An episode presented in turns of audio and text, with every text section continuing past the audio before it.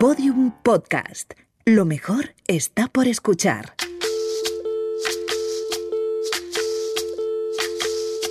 Soy, soy lo que dejaron, soy toda la sobra de lo que se robaron. Un pueblo escondido en la cima, mi piel es de cuero, por eso aguanta cualquier clima. Soy una fábrica de humo, mano de obra campesina para tu consumo. Frente de frío en el medio del verano, el amor en los tiempos del cólera, mi hermano. El sol que nace y el día que muere, con los mejores atardeceres. Soy el desarrollo en carne viva, un discurso político sin saliva. Dudamel, música y revolución.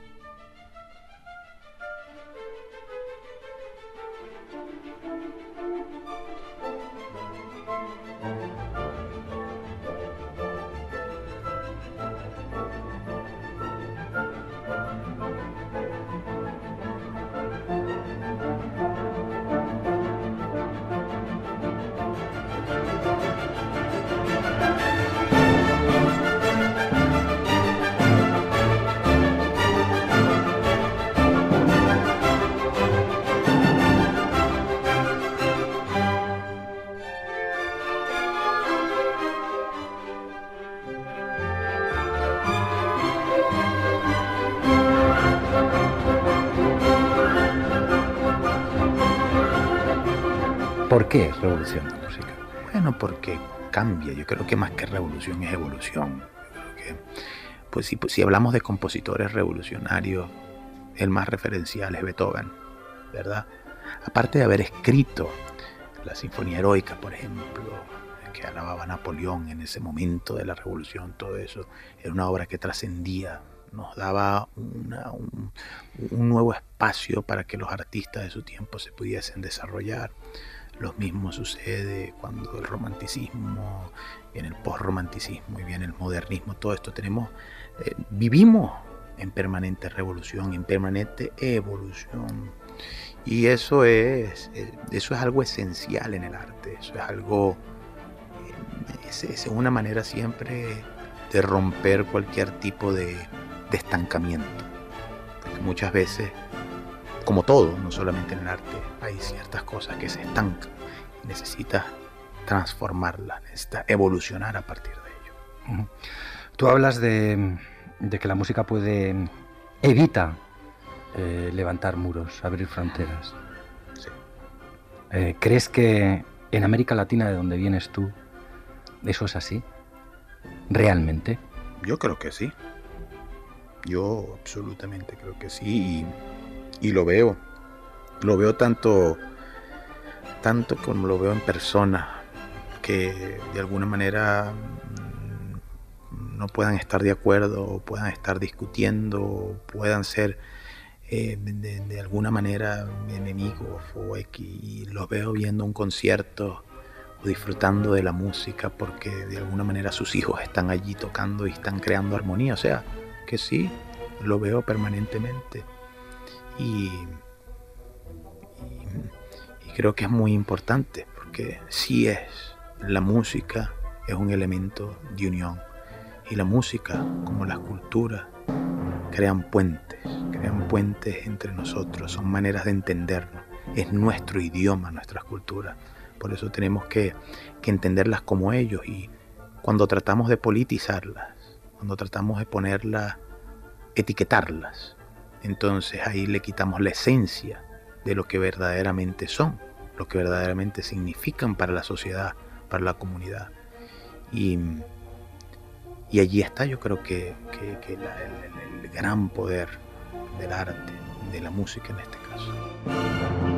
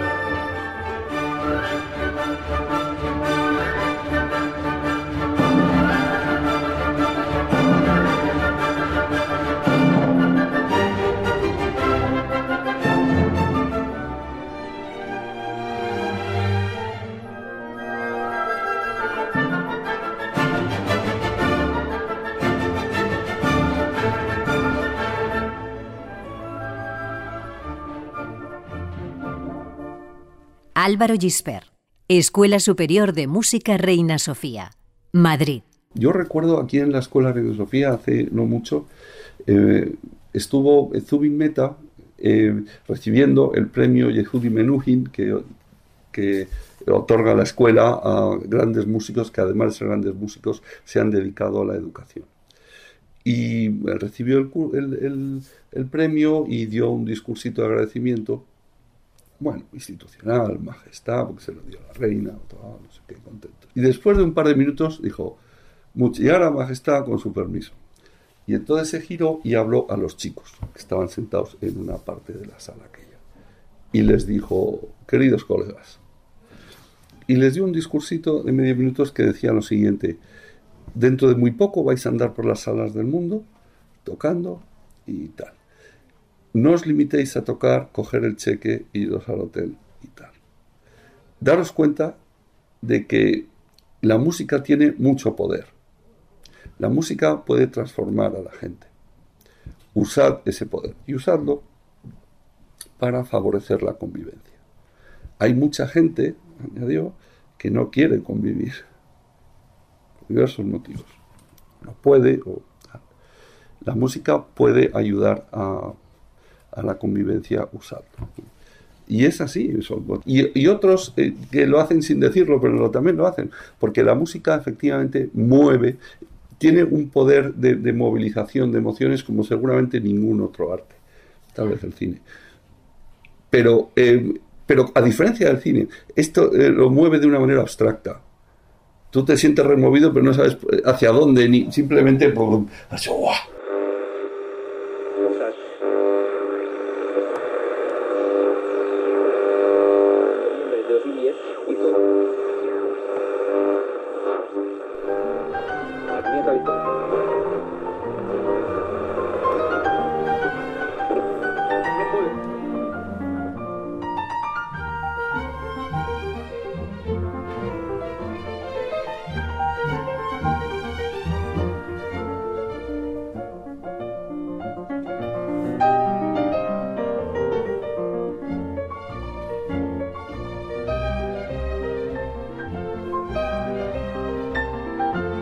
Venezuela.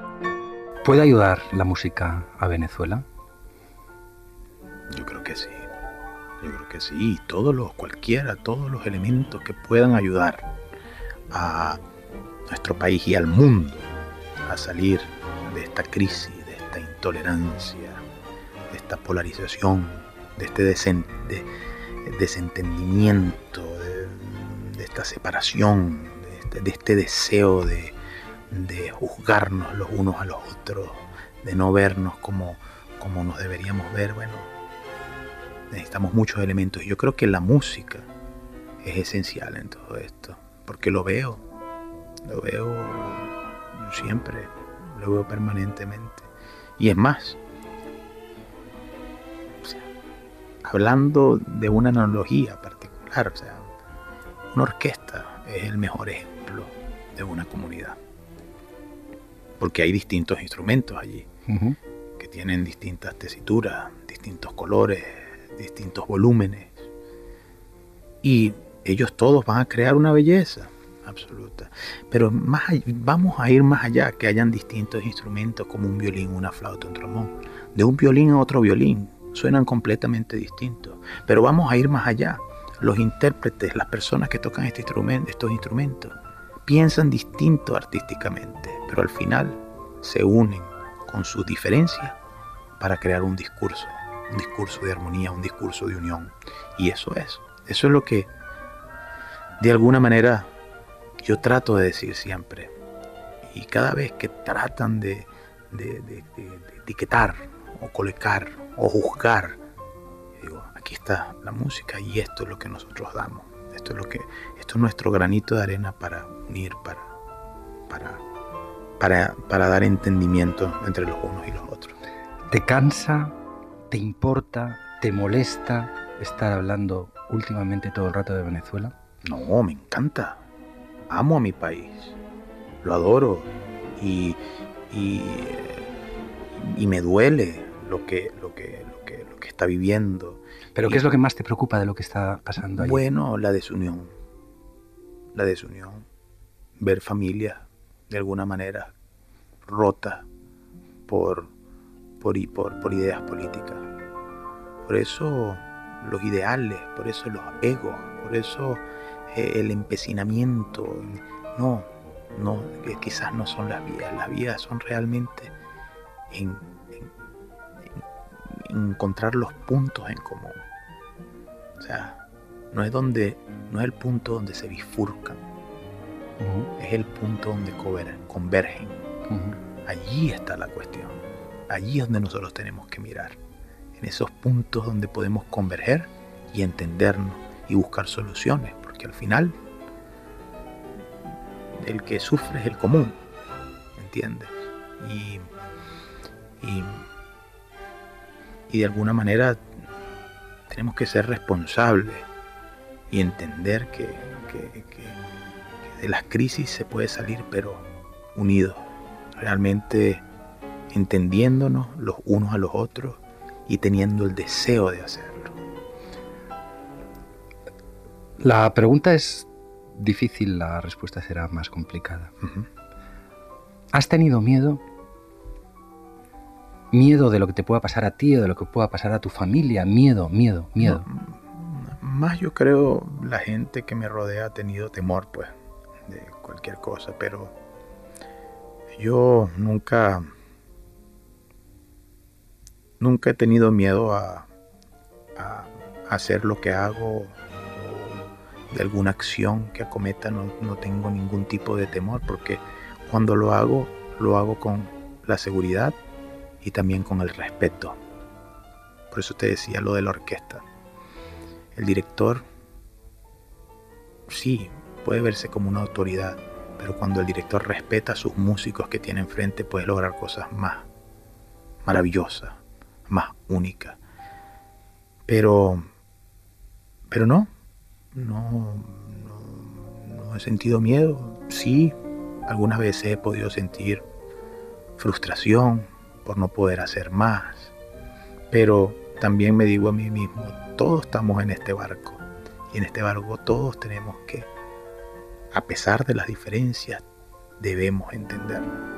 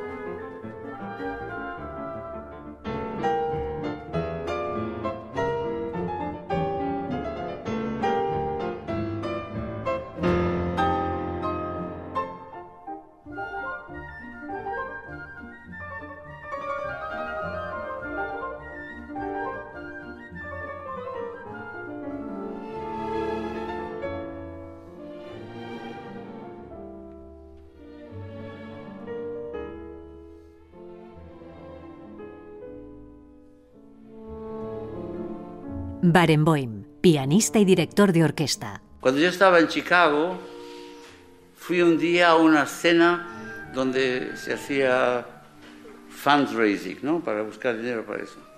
Yo estaba de mal humor y me hicieron preguntas estúpidas. Y un momento me harté. Y salió justamente el tema este de la juventud y no sé cuánto. Y yo les dije, pero ¿por qué están tan sorprendidos. Nace un bebé en una casa en Chicago donde no se hace música y no se escucha música. Van al jardín de infantes, no se hace y no se escucha música. Van al colegio, hacen el bachillerato, no han oído una nota de música. Luego, este joven que tiene talento, es inteligente, va a estudiar medicina y se convierte en un doctor o un abogado y es muy bueno. Se casa con una bella rubia americana, tiene dos hijos magníficos. Ahora tiene 33 años, es el doctor o abogado más importante de la ciudad y va a cenar en un buen restaurante con algunos amigos. Y uno de ellos le dice, oye, ¿tú has estado a escuchar la Orquesta Sinfónica de Chicago? dice, ¿qué es eso? La Orquesta Sinfónica es la mejor orquesta del mundo. Tendrías que ir, es maravillosa y además te vendría bien ser visto en un concierto de la Orquesta Sinfónica de Chicago. Y este pobre hombre viene una noche donde yo dirijo las variaciones de Schoenberg. ¿Qué puede tener de eso? Me costó mucho ese pequeño discursito en Chicago, ¿eh? Conseguí muchos enemigos, sí, pero es verdad, es verdad.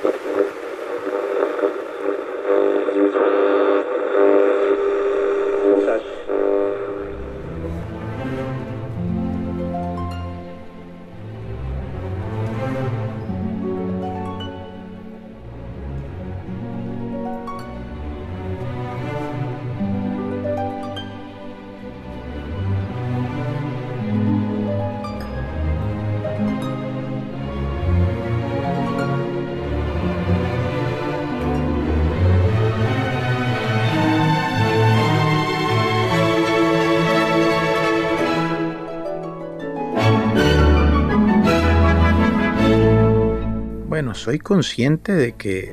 de que. de que eh, el hecho de ser personaje conocido eh, implica cierta. ciertas facultades impuestas por el hecho de serlo. Pero. pero no. No, la, no, no, no las asimilo como tal. Yo me sé responsable y soy responsable de lo que soy y por eso tengo que actuar responsablemente. Por eso, la, fíjate, eso es como el niño que tú obligas a que estudie música. Yo tengo unas primas que de alguna manera en un tiempo las obligaban y el profesor era muy duro. Y bueno, y a ver, tú cantas, canta en la fiesta. Y le obligas al niño a cantar, nunca va a querer hacerlo. O nunca lo va a hacer con naturalidad. La gente de alguna manera a veces ha querido ver a ese niño cantar, es decir, pero hay que ser muy responsable porque cada palabra vale. Y en la manera en que la digas es aún más valiosa. Por eso es que no en un momento de cacofonía, en un momento donde todo el mundo grita, tú no puedes gritar.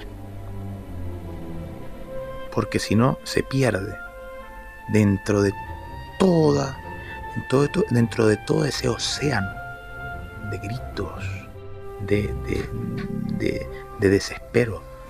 No puede, nunca, nunca se va a poder escuchar. De manera que el momento en que tú dices algo, cómo lo dices y evidentemente ahí está, es como los críticos, ahí está la opinión de cada quien. Alguna persona dirá que le gusta, que está bien, otra persona dirá que no, que está bien.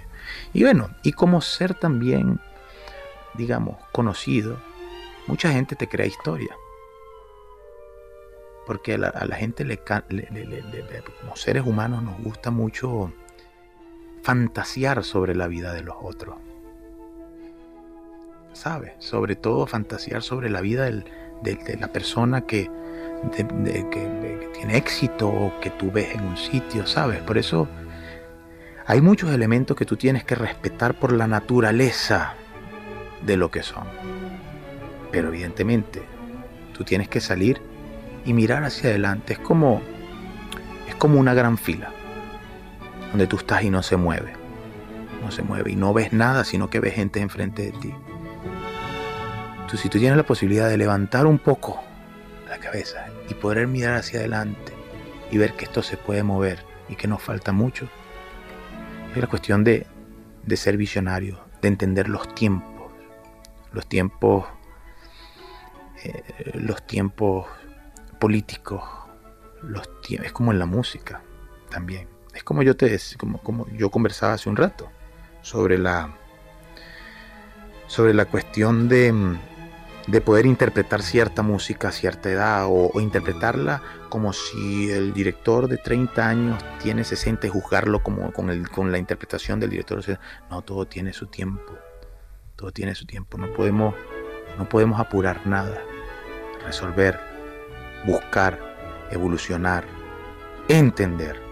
Eso para mí es, esencial y ha sido esencial para mí en la comprensión del momento en que estamos. Y yo no quiero gritar, no quiero hacerlo. Pero las redes sociales son muy gritonas. ¿Tú tienes Facebook, tienes Twitter? Sí, pero no, fíjate, eso, imagínate, no viviría. Nadie viviría. Yo... Pero es que la gente escucha, está todo el rato enganchada. Bueno, pero yo, yo no. Yo no, quizás por eso soy medio anticuado y, estoy... pero, aislado no estoy, ¿eh? Enterado estoy, empapado y de todo, pero de lo que realmente me interesa. Imagínate que, ponte que la gente a mí me insulte. Imagínate que yo me ponga a leer cada insulto. No vivo, no vivo tranquilo o también, bueno, de la gente que te quiere y tal y cosas. Entonces, hay, hay, hay una cuestión de las redes sociales, de cómo son y, el tiempo que tienen, la inmediatez. La gente ahorita no se detiene a pensar. La gente dice en las redes sociales, Nietzsche dice, balbucear. ¿Sabes? Balbuceas inmediatamente, vocifera, dice lo que sea, pero no, hay, momentos en los que en ese momento tú tienes que retraerte, entender el momento y trascender. Nada más. Es simple. Pero con todo y eso, entendiendo, tratando de colaborar, que todo mejore, eh, doliéndote lo que te tiene que doler, alegrándote lo que te tiene que alegrar. O sea, es la vida, es la vida como tal.